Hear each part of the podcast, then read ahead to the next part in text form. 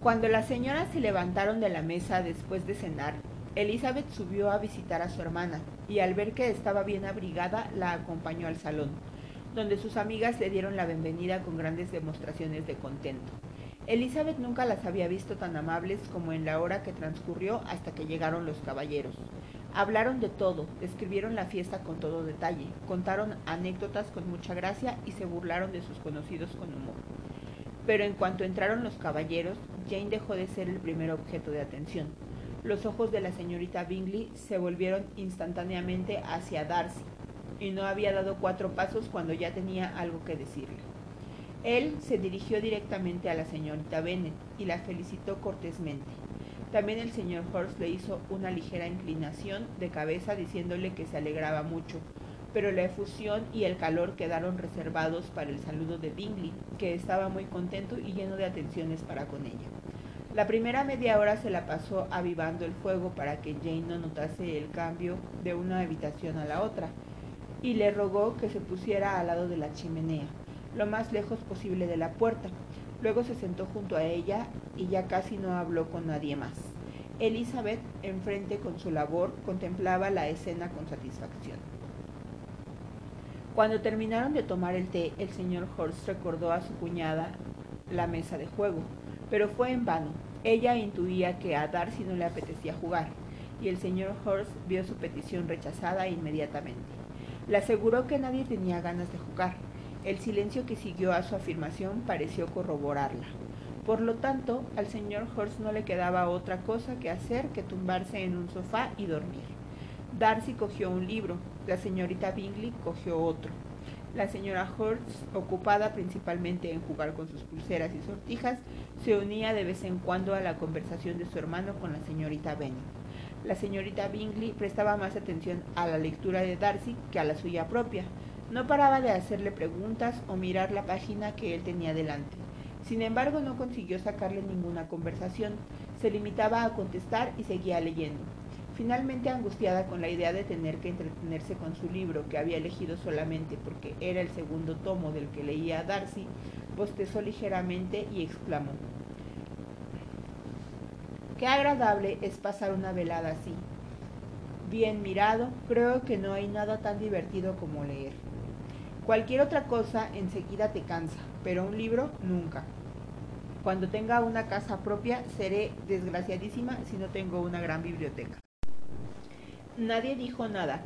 Entonces volvió a bostezar, cerró el libro y paseó la vista alrededor de la habitación buscando en qué ocupar el tiempo cuando al oír a su hermano mencionarle un baile a la señorita Bennet, se volvió de repente hacia él y dijo, ¿piensa seriamente en dar un baile en Netherfield, Charles?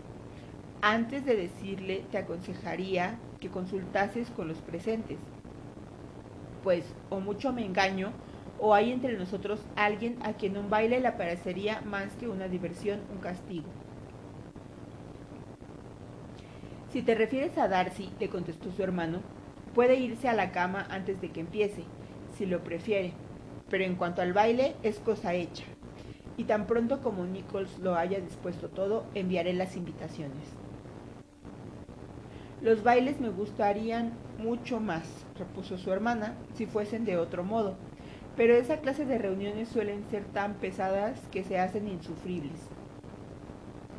Sería más racional que lo principal en ellas fuese la conversación y no un baile. Mucho más racional, sí, Caroline, pero entonces ya no se parecería en nada a un baile. La señorita Bingley no contestó. Se levantó poco después y se puso a pasear por el salón. Su figura era elegante y sus andares airosos, pero Darcy, a quien iba dirigido todo, siguió enfrascado en la lectura. Ella, desesperada, decidió hacer un esfuerzo más, y volviéndose a Elizabeth dijo, Señorita Elizabeth Bennet, Déjeme que la convenza para que siga mi ejemplo y dé una vuelta por el salón. Le aseguro que viene muy bien después de estar tanto tiempo sentada en la misma postura. Elizabeth se quedó sorprendida, pero accedió inmediatamente. La señorita Bingley logró lo que se había propuesto con su amabilidad. El señor Darcy levantó la vista. Estaba tan extrañado de la novedad de esa invitación como podía estarlo la misma Elizabeth. Inconscientemente cerró su libro. Seguidamente le invitaron a pasear con ellas, a lo que se negó, explicando que solo podía haber dos motivos para que paseasen por el salón juntas, y si se uniese a ellas, interferiría en los dos. ¿Qué querrá decir? La señorita Bingley se moría de ganas por saber cuál sería el significado y le preguntó a Elizabeth si ella podía entenderlo. En absoluto, respondió, pero sea lo que sea, es seguro que quiere dejarnos mal, y la mejor forma de decepcionarle será no preguntarle nada. Sin embargo, la señorita Bingley era incapaz de decepcionar a Darcy e insistió, por lo tanto, en pedir que les explicase los dos motivos. No tengo el más mínimo inconveniente en explicarlo, dijo tan pronto como ella le permitió hablar. Ustedes eligen este modo de pasar el tiempo o porque tienen que hacerse alguna confidencia o para hablar de sus asuntos secretos o porque saben que paseando lucen mejor su figura. Si es por lo primero, al ir con ustedes no haría más que importunarlas, y si es por lo segundo, las puedo admirar mucho mejor sentado junto al fuego. ¡Qué horror! gritó la señorita Bingley. Nunca he oído nada tan abominable. ¿Cómo podríamos darle su merecido? Nada tan fácil si está dispuesto a ello, dijo Elizabeth. Todos sabemos fastidiar y mortificarnos unos a otros. Búrlese, ríase de él. Siendo tan íntima amiga suya, sabrá muy bien cómo hacerlo. No sé, le doy mi palabra. Le aseguro que mi gran amistad con él no me ha enseñado cuáles son sus puntos débiles.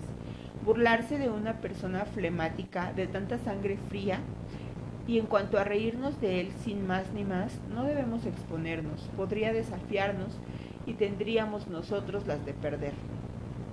¿Que no podemos reírnos del señor Darcy? exclamó Elizabeth. Es un privilegio muy extraño y espero que siga siendo extraño. No me gustaría tener muchos conocidos así. Me encanta reírme. La señorita Bingley, respondió Darcy, me ha dado más importancia de la que merezco. El más sabio y mejor de los hombres, o la más sabia y mejor de las acciones, pueden ser ridículos a los ojos de una persona que no piensa en esta vida más que en reírse. Estoy de acuerdo, respondió Elizabeth. Hay gente así, pero creo que yo no estoy entre ellos. Espero que nunca llegue a ridiculizar lo que es bueno o sabio. Las insensatezes, las tonterías, los caprichos y las consecuencias son las cosas que verdaderamente me divierten, lo confieso. Me río de ellas siempre que puedo. Pero supongo que estas son las cosas de las que usted carece. Quizá no sea posible para nadie, pero yo he pasado la vida esforzándome para evitar estas debilidades que exponen al ridículo a cualquier persona inteligente, como la vanidad y el orgullo, por ejemplo. Sí, en efecto, la vanidad es un defecto, pero el orgullo, en caso de personas de inteligencia superior, creo que es válido. Elizabeth tuvo que volverse para disimular una sonrisa. Supongo que habrá acabado de examinar al señor Darcy, dijo la señorita Bingley y le ruego que me diga qué ha sacado en conclusión. Estoy plenamente convencida de que el señor Darcy no tiene defectos. Él mismo lo reconoce claramente. No, dijo Darcy, no he pretendido decir eso. Tengo muchos defectos, pero no tienen que ver con la inteligencia. De mi carácter no me atrevo a responder. Soy demasiado intransigente. En realidad, demasiado intransigente para lo que a la gente le conviene. No puedo olvidar tan pronto como debería las insensatezes y los vicios ajenos, ni las ofensas que contra mí se hacen. Mis sentimientos no se borran por muchos esfuerzos que se hagan para cambiarlos. Quizá se me pueda acusar de rencoroso cuando pierdo la buena opinión que tengo sobre alguien. Es para siempre. Ese es realmente un defecto, replicó Elizabeth. El rencor implacable es verdaderamente una sombra en un carácter. Pero ha elegido usted muy bien su defecto. No puedo reírme de él. Por mi parte, está usted a salvo. Creo que en todo individuo hay cierta tendencia a un determinado mal, a un defecto innato que ni siquiera la mejor educación puede vencer. Y ese defecto es la propensión a odiar a todo el mundo. Y el suyo, respondió él con una sonrisa, es el interpretar mal a todo el mundo intencionalmente. Oigamos un poco de música, propuso la señorita Bingley, cansada de una conversación en la que no tomaba parte. Luisa, ¿no te importará que despierte al señor Horst? Su hermana no opuso la más mínima objeción y abrió el piano. A Darcy, después de unos momentos de recogimiento, no le pesó. Empezaba a sentir el peligro de prestarle demasiada atención a Elizabeth.